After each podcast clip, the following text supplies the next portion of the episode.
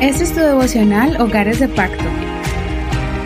Qué bendición estar contigo en este hermoso día. Espero que esté recibiendo las bendiciones de Dios en su hogar y fortaleza en los tiempos de prueba. El Señor está contigo.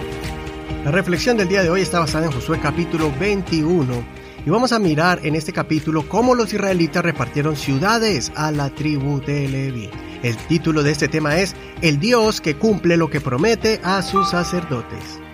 Capítulo 21, verso 43 al 45. Así dio el Señor a Israel toda la tierra que había jurado dar a sus padres. Ellos tomaron posesión de ella y habitaron en ella. Y el Señor les dio reposo alrededor, conforme a todo lo que había jurado a sus padres. Ninguno de sus enemigos pudo resistirlos, porque el Señor entregó en su mano a todos los enemigos. No falló ninguna palabra de todas las buenas promesas que el Señor había hecho a la casa de Israel. Todo se cumplió. Hasta aquí la lectura de hoy. No olvides leer todo el capítulo completo. La tribu de Leví fue la tribu que no se le asignó un lugar específico en el territorio de la tierra prometida, sino que ellos estarían ubicados en medio de sus hermanos, repartidos por toda la tierra en todas las tribus. Primero, porque Dios les dijo que la herencia de ellos no sería un territorio, sino que sería el ministerio de ellos, el sacerdocio, y que Dios mismo sería su herencia. Segundo, porque también ellos iban a vivir y administrar en las ciudades de refugio que estaban repartidas en todo Israel.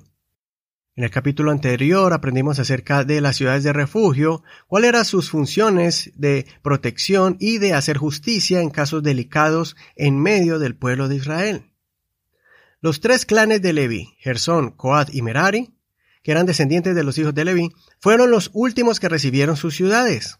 Estas pertenecían a las tribus que se les asignaron y nadie se las podía arrebatar porque eran dedicadas para siempre como ciudades de los levitas y así ellos podían subsistir con sus familias, produciendo cosechas y criando ganado.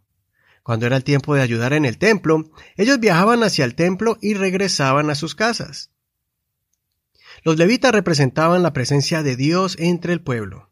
Ellos podían bendecir al pueblo, aconsejar a sus vecinos acerca de las leyes sagradas y ser su guía espiritual aunque todos los israelitas debían ir también al templo para celebrar las fiestas sagradas, ofrecer las ofrendas al Señor, etcétera, etcétera, en la vida cotidiana contaban con gente dedicada, consagrada a Dios que podía orientarlos en el área espiritual o algún problema que tuvieran con los vecinos y así todos poder agradar al Señor.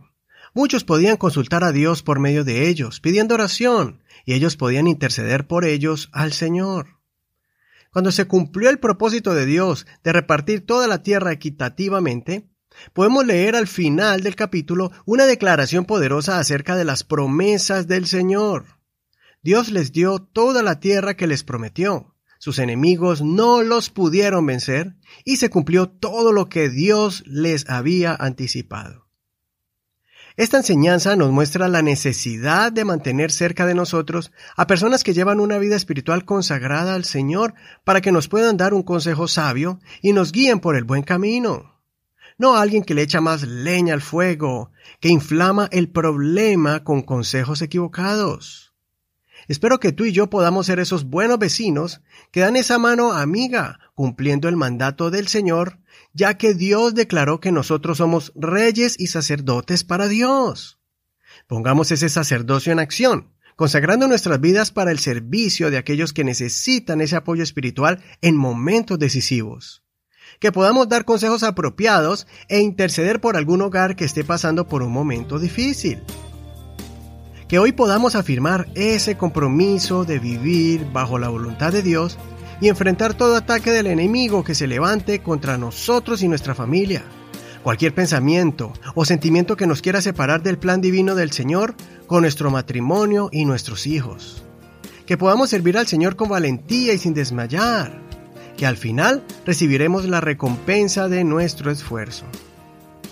Así que no temas ni desmayes, porque el Dios mismo que hizo estas promesas a Abraham y su descendencia, el que escogió a Moisés para sacar al pueblo de la esclavitud, el que estuvo con Josué para conquistar las tierras de gigantes, está con nosotros hoy en día cumpliendo sus promesas cuando dijo, y he aquí yo estoy con ustedes todos los días hasta el fin del mundo. Soy Eduardo Rodríguez, que el Señor Jesús te dé fortaleza y que pueda ser usado como un levita, como un sacerdote para dar ese consejo bendito por medio de la palabra del Señor a aquellos que lo necesitan. Muchas gracias por escuchar este devocional, espero que haya fortalecido tu alma y la de tu familia. Recuerda que estamos en Facebook como Hogares de Pacto Devocional. Ahí están las notas de este programa y también está el enlace, el link que te enviará directo a este audio. También estamos en las plataformas de audio como Google Podcast, Apple Podcast, Spotify y muchas más. Ahí podrás escuchar más de 600 reflexiones basadas en cada capítulo del Nuevo Testamento, del libro de los Salmos y ahora del Antiguo Testamento. Que Señor te bendiga en este hermoso día. Este es un ministerio de la Iglesia Pentecostal Unida Hispana El Reino.